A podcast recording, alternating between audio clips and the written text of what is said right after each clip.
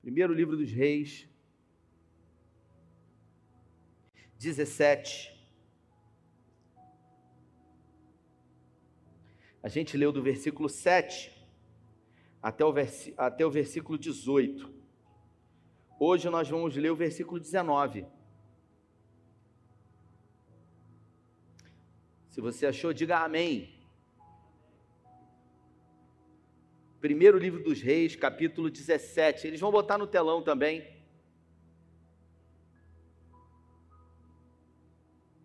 Não vão colocar no telão? Capítulo 17, versículo 19. Vou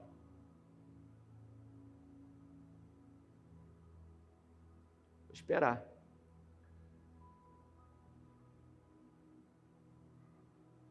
Na minha tradução diz assim, ó.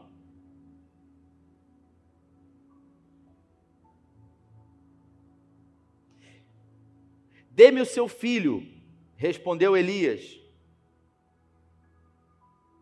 Ele o apanhou dos braços dela, levou-o para o quarto de cima onde estava hospedado e o pôs na cama. Então clamou ao Senhor: Ó Senhor, meu Deus, trouxeste também, repita comigo a palavra também, mais forte, também, desgraça sobre esta viúva com quem estou hospedado, fazendo morrer o seu filho. Então ele se deitou sobre o menino três vezes e clamou ao Senhor: Ó Senhor, o meu Deus, faze voltar a vida a esse menino. O Senhor ouviu o clamor de Elias, e a vida voltou ao menino, e ele viveu. Então Elias se voltou, então Elias levou o menino para baixo, entregou a sua mãe e disse: Veja, seu filho está vivo. Então a mulher disse a Elias: Agora sei que tu és um homem de Deus e que a palavra do Senhor vinda da tua boca é verdade. Se você pode, feche os seus olhos. Pai, essa é a tua palavra e nós nessa noite pedimos que em graça, em favor não merecido, o Senhor se manifeste aqui poderosamente. Que o Senhor fale conosco, que o Senhor ministre aos nossos corações. Que não seja mais um domingo, que não seja mais um culto, mas que essa noite possa ser marcada na história das nossas vidas, e isso é possível, porque o Senhor se faz presente aqui, porque a tua palavra é poderosa e porque nós cremos no teu poder. Essa é a nossa oração, agradecidos em nome de Jesus. Amém. Eu trago uma mensagem hoje, refletindo essa semana diante de alguns acontecimentos. E na semana passada a gente falou sobre Elias e essa viúva especificamente trazendo uma tônica de que a generosidade ela abre portas nas nossas vidas. E a gente falou sobre essa mulher que nem sabia ou tinha certeza de que ele era um homem de Deus. Porque o texto que a gente acabou de ler diz que agora sei que tu és um homem de Deus. Ou seja, antes eu não sabia, antes eu tinha dúvida. Agora eu sei que tu és um homem de Deus. E aqui a gente vê o profeta Elias, ele ao orar ao Senhor diante de uma morte, pedindo ao Senhor que conceda a ele a oportunidade no poder de Deus de ressuscitar aquela criança. E ele declara essas palavras para o Senhor: Trouxeste também angústia, aflição, adversidade e prova na vida dessa mulher. Essa palavra também, ela revela para nós o quanto Elias começava a adoecer. O quanto diante de um período de adversidade que ele estava passando e que Deus havia projetado, o quanto o coração dele já estava doente, o quanto a mente dele já estava sendo contaminada. Porque, irmãos, as maiores guerras que existem, que são travadas por nós, elas são travadas no campo da nossa mente. Inevitavelmente, os problemas, eles primeiro, eles afloram na nossa mente, na nossa psique, e depois eles se tornam reais ou não. Tem um estudo da psicologia que diz que 80% da, de coisas ruins que você pensa, acha, acredita que vai acontecer na sua vida nunca vão se tornar reais. Mais de 80%. aquelas famosas e se, meu Deus, que você se preocupa. E aqui, para você entender esse contexto, Elias ele começa a adoecer, ele era um dos maiores profetas. Elias, ele havia realizado grandes milagres, inclusive através do poder de Deus esse menino voltou à vida. Ele declara uma palavra para Cabe dizendo: Não vai chover. E durante três anos ficou sem chover. E agora ele vai para o Ribeiro de Querite. Semana passada a gente falou sobre isso. A água seca, ele se acomoda com aquilo ali. E Deus manda ele ir para um lugar que uma viúva ia sustentá-lo. E ele vai para lá, a viúva não tinha nada. Só que a viúva, mesmo não tendo nada, resolveu dividir com ele. Ela foi abençoada por isso. Passado algum tempo, a viúva tinha um filho, o filho da viúva morre. E ela vai confrontar Elias dizendo: Você veio para cá para multiplicar azeite, farinha e, e o meu filho morreu. E aí ele falou: Calma. E ele vai para o andar de cima, onde estava hospedado, bota a criança a hora e revela o seu coração. Um coração enfermo. Passa-se algum tempo, Deus declara uma palavra para ele dizendo: Volta, porque é tempo de você declarar para Acabe que agora vai chover. E ele retorna para Samaria. Quando ele volta para Samaria, ele se encontra com Acabe e ele declara para Acabe, dizendo: Olha, reúna todo o povo no Monte Carmelo. Você conhece a história, não me quero me deter a esses fatos. Ele reúne todo o povo lá no Monte Carmelo, eu estive lá. E os 450 profetas de Baal, mais 400 profetas de Azerá, estavam ali. E ele manda então fazer um desafio: que sejam preparados dois altares e aqueles 850 profetas começam lá a preparar os altares, pegam um animal, eh, começam a esquartejar o animal, colocar sobre o altar, e eles começam a clamar na hora do sacrifício. E o Deus que eles serviam não responde com fogo. Eu imagino ali o profeta Elias revestido de autoridade, revestido, sabe, de certeza de que Deus estava com ele. E agora, então, ele pega diante da humilhação que os profetas de Baal e, e os profetas que estavam ali passaram, ele agora restaura o altar, ele levanta as doze pedras, ele coloca ali o animal, e ele coloca a lenha, e ele pede que então seja lançado um elemento ali que representava muito, porque afinal de contas estava três anos sem chover. Então a água era um elemento essencial ali um elemento raro.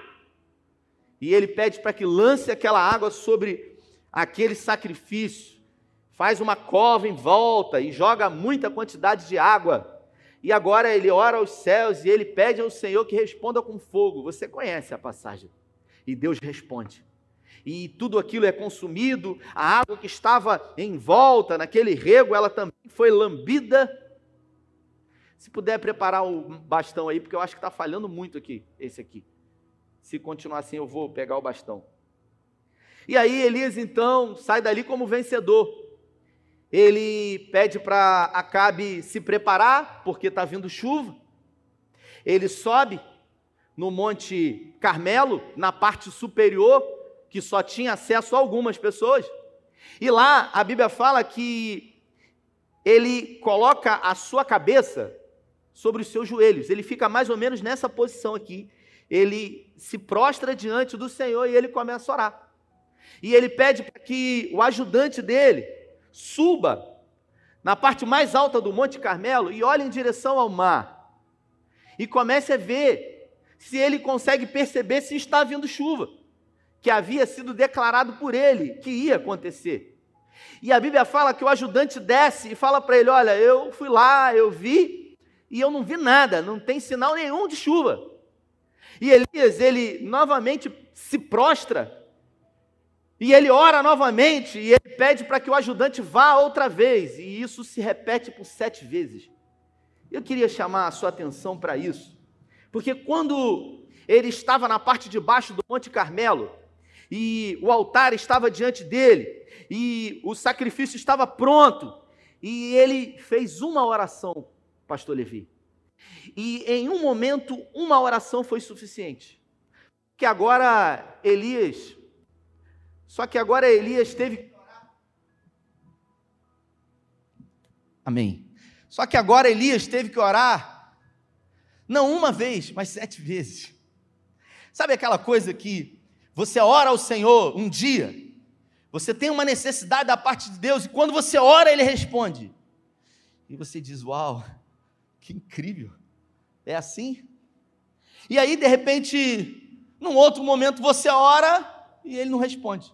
E aí você ora de novo e ele não fala nada. Aí você ora outra vez. Eu tenho as minhas experiências, Tuiane. Na minha vida, ele muito mais não respondeu do que respondeu. Mas isso não quer dizer que ele, que ele não é poderoso para fazer e que também ele não está atento à oração. Porque se Deus respondesse toda a oração que eu fiz a ele, eu estava perdido. Porque tem oração que a gente faz no momento da nossa vida, irmãos, que tudo que a gente conhece é um pequeno, é uma fração apenas. E se Deus tivesse respondido aquela oração, eu sempre cito esse exemplo de um amigo que conheci na minha caminhada, na minha primeira igreja que eu me converti, Metodista do Brasil. Eu estava lá e eu era um novo convertido e, e a gente subiu um monte, a gente orava junto com esse amigo e a esposa dele traiu ele. A esposa dele traiu e ela não queria mais saber, tinha uma menina, tinha um filho, uma filha, e ele desesperado, ele falou: Rafael, eu vou fazer uma campanha de oração. Eu vou jejuar, eu vou orar durante 365 dias no monte. Para Deus trazer de volta a minha mulher, a minha família. E eu falei, é legítimo.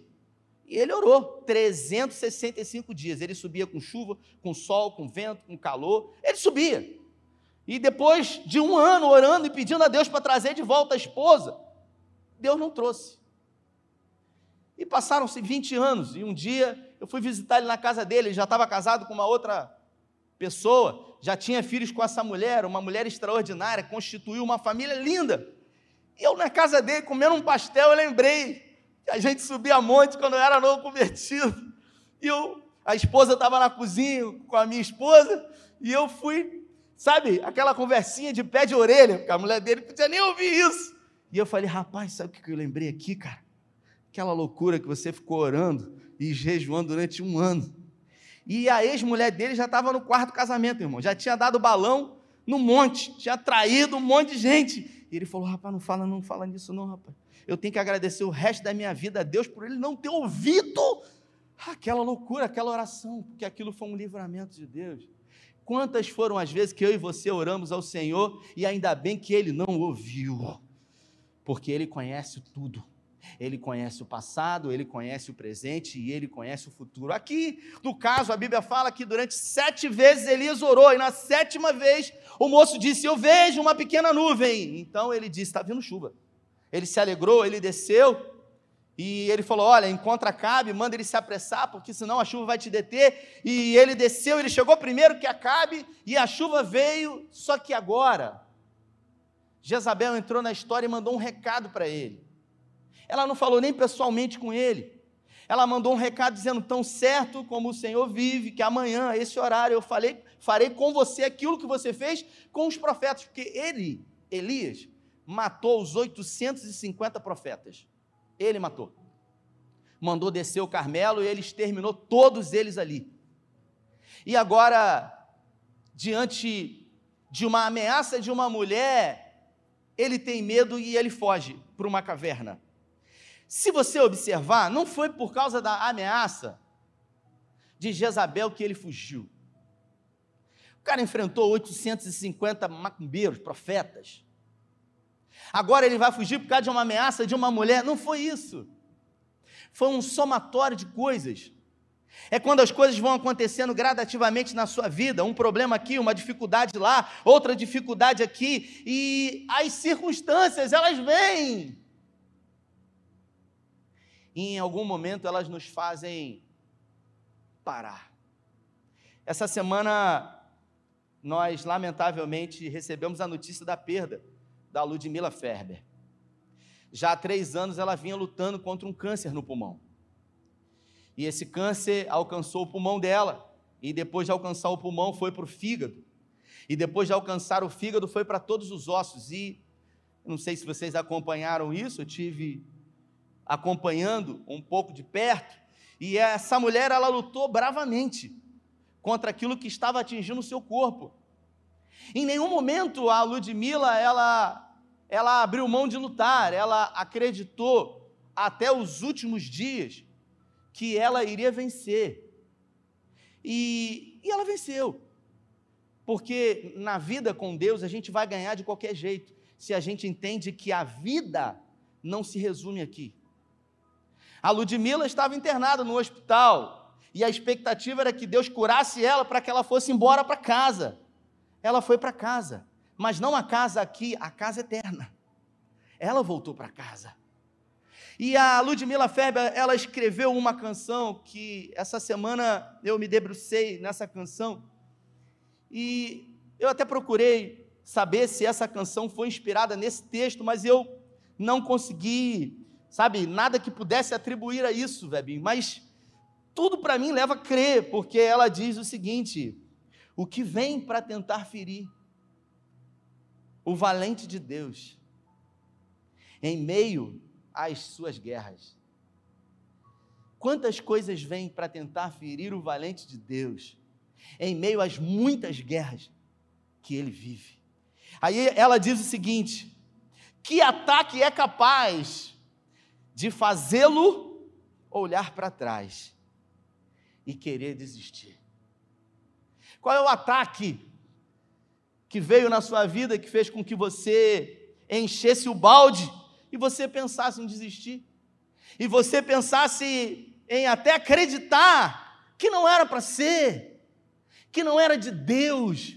Porque a gente é assim. Quando a gente vai fazer um negócio, a gente é crente, mas a gente às vezes é místico, né? A gente é crente, mas a gente às vezes se envolve numas brincadeiras, nos misticismos. Né? A gente quer ouvir falar Deus, aí Deus não fala nada, aí a gente abre. Senhor, fala comigo. Aí a gente lê, né? Um texto que diz: vou acabar com toda a tua descendência. Não, não é isso, pelo amor de Deus. A gente é místico. Aí a gente fala: olha, Senhor, eu vou na irmã lá que ora. A irmã, olha, não tenho nada para o irmão hoje. Aí a gente vai na vigília. Aí na vigília chama a pessoa do lado direito, chama a pessoa do lado esquerdo, mas com a gente não fala. A gente quer pressionar Deus. A gente quer colocar ele no canto da parede. Se você está me entendendo, diga: fala Deus. Está falando, né? Aí, você vai para o checkmate. Você vai para o all-in, aquela coisa. Você pega as fichas todas. Aí você fala assim, vai falar, de qualquer jeito. Aí você fala assim com Deus. Se você já falou isso, não ria, por favor. Até quinta-feira, Senhor. Até quinta-feira. Deus está lá de cima olhando, eu não tenho nada com isso. Eu não tenho nada. Até quinta-feira, se o Senhor, se não sei o quê. A gente, a gente fica como criança. A gente vira infantil diante de um Deus que tem o controle de tudo, porque a gente quer ter o controle. Porque a gente quer saber o que vai acontecer. Mas nós não fomos chamados para ter o controle. Nós fomos chamados para confiar nele. E aí a canção diz: que ataque é capaz de fazê-lo olhar para trás e querer desistir?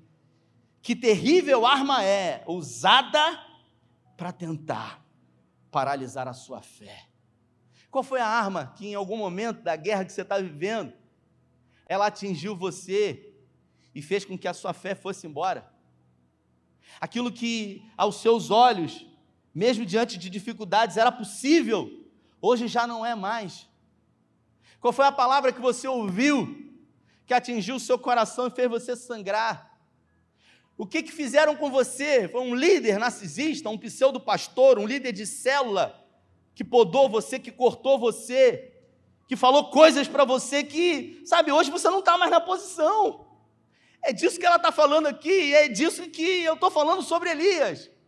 Porque o texto vai trazendo para nós uma série de episódios que revelam um cansaço em Elias quando ele está diante daquela mulher e o filho dela morre, ele diz: O senhor trouxe também, ou seja, já, já trouxe para a minha vida desgraça, agora está trazendo para a vida dela. A percepção dele era que Deus havia trazido desgraça, e pouco a pouco o profeta de Deus estava se desgastando sem perceber, e ela diz: cansaço, desânimo, logo após uma vitória a mistura de um desgaste com um contra-ataque do mal. A dor de uma perda, ou a dor da traição. Talvez você tenha perdido alguém que você muito amou nesse Covid, por circunstâncias da vida. E em algum momento você orou, você pediu, você acreditou que Deus ia curar. Só que a vontade soberana de Deus foi estabelecida. E essa pessoa, ao invés de voltar para sua casa, ela voltou para a casa de Deus. E diante da morte repentina, diante daquilo que foi tirado de você, teve uma pessoa que me mandou uma mensagem um tempo atrás. Eu estou muito chateada com Deus. Eu falei, que bom. Que bom! Eu falei, que bom que você está tendo coragem de dizer isso. Porque tem um monte de gente que está chateado, decepcionado com Deus, mas não tem coragem de dizer. E o problema é esse. Quando a gente não fala, porque se a gente pensa, a gente sofre.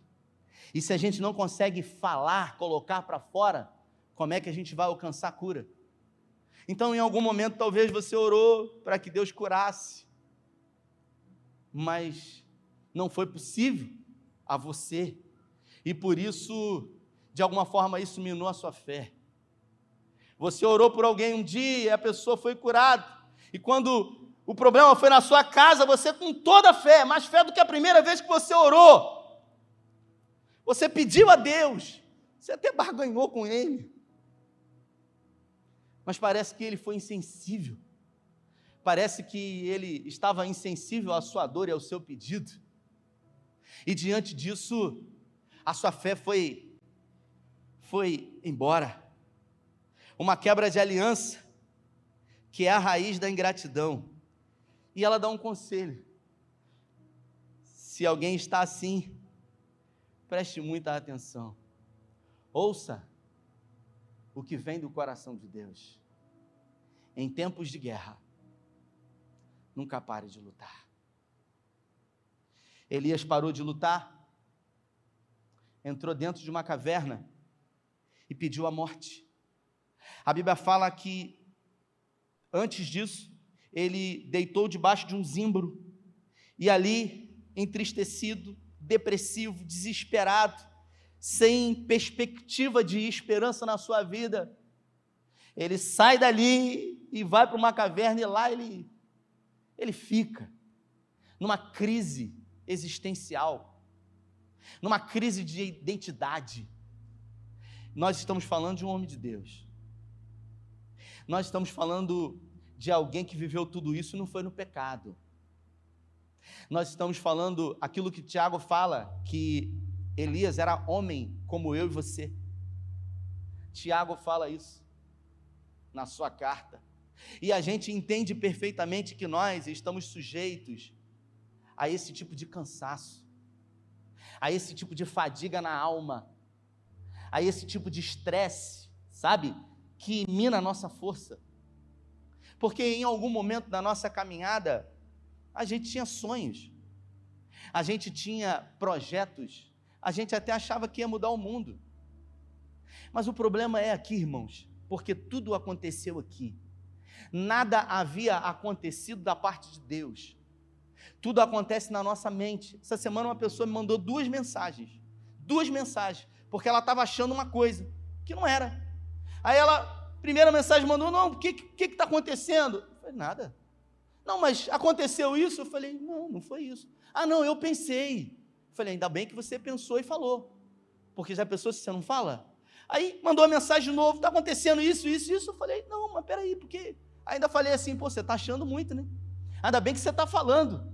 Quantas vezes uma pessoa manda uma mensagem do WhatsApp para você, e aí você responde, ou você manda uma mensagem de WhatsApp para uma pessoa perguntando uma coisa, a pessoa visualiza e não responde. Acabou para você, cara. Aquilo rouba a tua paz. Sabe? Aquilo desestabiliza você de uma maneira terrível. Você começa a imaginar um monte de coisa. Mudou, será? O que, que aconteceu? Mas não mudou nada. O que mudou foi na sua cabeça. Porque na cabeça de Deus e nos planos de Deus, nada mudou. Ele continua sendo Deus. Ele continua no controle de todas as coisas. E tudo que ele faz é para abençoar os seus filhos. Mas diante das lutas e guerras que vivemos, a nossa fé ela tende às vezes a esmorecer. A gente tende, às vezes, a permitir que as armadilhas sejam criadas. E quando a gente menos espera, a gente recebe um contra-ataque que abate a gente. E Deus onde está? No mesmo lugar. No mesmo lugar, não tendo crise, quando nós entramos em crise. Se a pessoa que me ligou e falou: Olha, eu estou decepcionada com Deus. Eu falei: Que bom. Que bom que você teve coragem de dizer. Mas eu estou preocupada, porque sabe como é que é, né? Eu falei: Não se preocupe, porque Ele é Pai. E Pai não se escandaliza com as nossas crises. Quem se escandaliza com as nossas crises é o nosso irmão. Ouse contar para alguém, para você ver qual vai ser a reação. As pessoas elas nos lançam no inferno e no céu o dia inteiro. Mas Deus não. Porque nenhum dos seus planos podem ser frustrados na sua vida. Eu queria que você se colocasse de pé. E eu queria que você Elias, depois que ele pede a morte ao Senhor, depois que ele entra numa caverna, Deus se apresenta para ele de uma forma extraordinária, terremotos, ventos e uma brisa suave.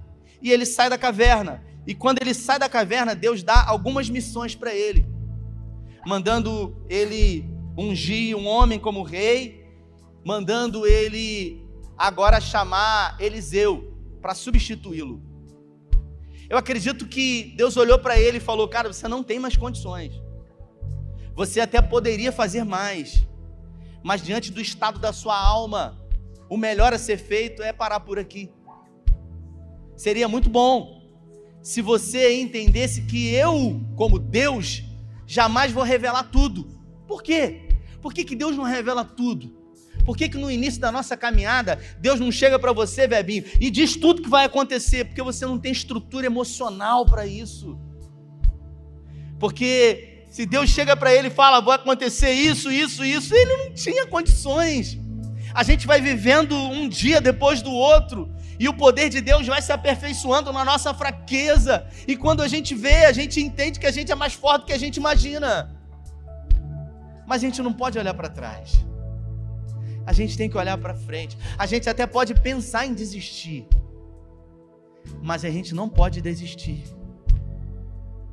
A Ludmilla gravou um vídeo, o último vídeo de despedida dela. E o último vídeo de despedida dessa mulher que lutou bravamente, quatro anos contra o câncer, foi um vídeo de inspiração, dizendo: Olha, até o último dia eu acredito. Quando eu cheguei aqui, os irmãos estavam preocupados: vai ter culto, não vai? Irmão, não tinha luz. Os vizinhos estavam com luz. O fio solto. Eu falei: se prepara todo mundo porque vai ter culto. Eu tinha certeza que ia ter? Nenhuma. Mas eu falei: a gente vai ficar posicionado. Que a gente puder fazer, a gente vai fazer. Agora, a parte impossível, quem vai fazer é Deus. E nós estamos aqui. Diante da sua vida. Diante das guerras que você tem enfrentado. O que tem feito você parar de lutar? o que tem feito tirar, o que tem tirado você da posição que Deus colocou você. Elias ficou mais 10 anos como profeta, mas não realizou mais nada. Apenas instruindo Eliseu segundo aquilo que ele ia fazer. Eliseu, um homem que não tinha um ministério sacerdotal, ele era um filho de fazendeiro. Recebeu a capa de Elias, Elias chamou ele, e ele caminhou 10 anos com Elias. E quando chegou nos últimos dias, Elias perguntou para Eliseu: O que que você quer da sua vida? Porque você está 10 anos comigo. E eu estou indo embora. E eu quero saber o que que você quer da sua vida. Ele olha para Elias, Eliseu, e diz para Elias: Eu quero fazer o dobro que você fez. É gente com atitude. É gente com coragem. Que é isso? Você é abusado, rapaz. Você quer fazer o. Não, não, não. Eu não estou preocupado com isso. Sabe por quê? Porque eu sei o que, que eu quero. E ninguém tira isso da minha cabeça. Se tiver que lutar, eu vou lutar. Se tiver que não sair da posição, eu não vou sair da posição. Porque eu sei quem está comigo. Então eu quero orar com você mesmo no seu lugar. Porque eu acredito que existem pessoas aqui que a sua fé foi minada diante de dores, diante de perdas. Talvez você perdeu alguém, como eu disse, que muito amava. E isso fragilizou a sua fé. Talvez alguém que você confiou traiu a sua confiança. Isso abalou você e você nunca mais foi quem você um dia foi na presença de Deus. A nossa relação com os homens não pode interferir na nossa relação com Deus. Tudo o que Deus prometeu a Elias, ele cumpriu. No tempo dele. Então, se essa palavra falou com você, mesmo no seu lugar, de olhos fechados, eu queria que você levantasse suas mãos aos céus. Eu não vou chamar frente, eu quero orar com você, mas em sinal de rendição ao Senhor, eu queria que você sinalizasse para Ele, não para mim, que realmente você precisa ser renovado por Ele, porque a sua fé, lamentavelmente, em algum momento foi minada, as suas forças, elas se foram, você saiu da posição, e eu creio que o Senhor ele pode renovar a sua vida hoje. Ele pode, assim como ele fez com Elias, dar para você um alimento, que no caso de Elias foi um pão e uma água. Deus pode dar um alimento espiritual para você que vai fazer que você caminhe 40 dias, como foi com Elias. Isso. Levante suas mãos aos céus. Pai, é no nome de Jesus, que diante da tua palavra, uma palavra de sofrimento de um homem de Deus, de um homem que foi usado poderosamente pelo Senhor, mas que teve a sua carreira interrompida. Poderia ter feito mais, mas as lutas tomaram ele, tomaram a mente dele, ao ponto de achar que ele estava sozinho. Quando o Senhor se apresenta para ele, o Senhor diz para ele: Existem ainda sete mil que não se prostraram, você não sabe de nada. Senhor, nós não queremos ser roubados pelas nossas fantasias emocionais, pelos nossos sentimentos, pelos nossos pensamentos, pelas dores momentâneas que estamos vivendo. Nós queremos viver e andar por fé e não por vista humana. Nós não queremos retroceder, nós queremos avançar, porque nós cremos que o céu não entra em crise, em colapso, quando a terra entra em crise. O céu não entrou em crise quando a terra e os homens entraram em crise nesse caso. Por isso, no nome de Jesus, Pai, renova as nossas forças, revigora o nosso ânimo, o nosso espírito, acrescenta a nossa fé, porque se é um dom, pode ser acrescentado. Pedimos ao Senhor, Pai, que o Senhor nos cure, que o Senhor nos liberte de traumas vividos, de medos, de angústias e que nós possamos nunca parar de lutar, porque não fomos chamados segundo os que retrocedem, nós fomos chamados para avançar e nós declaramos que ficaremos na posição, certos de que a vitória é nossa, porque Deus em Cristo sempre nos conduzirá em vitória. Oramos com fé, em nome do Pai, em nome do Filho e em nome do Espírito Santo de Deus. Se você crê, Dê a melhor salva de palmas que você pode a Ele.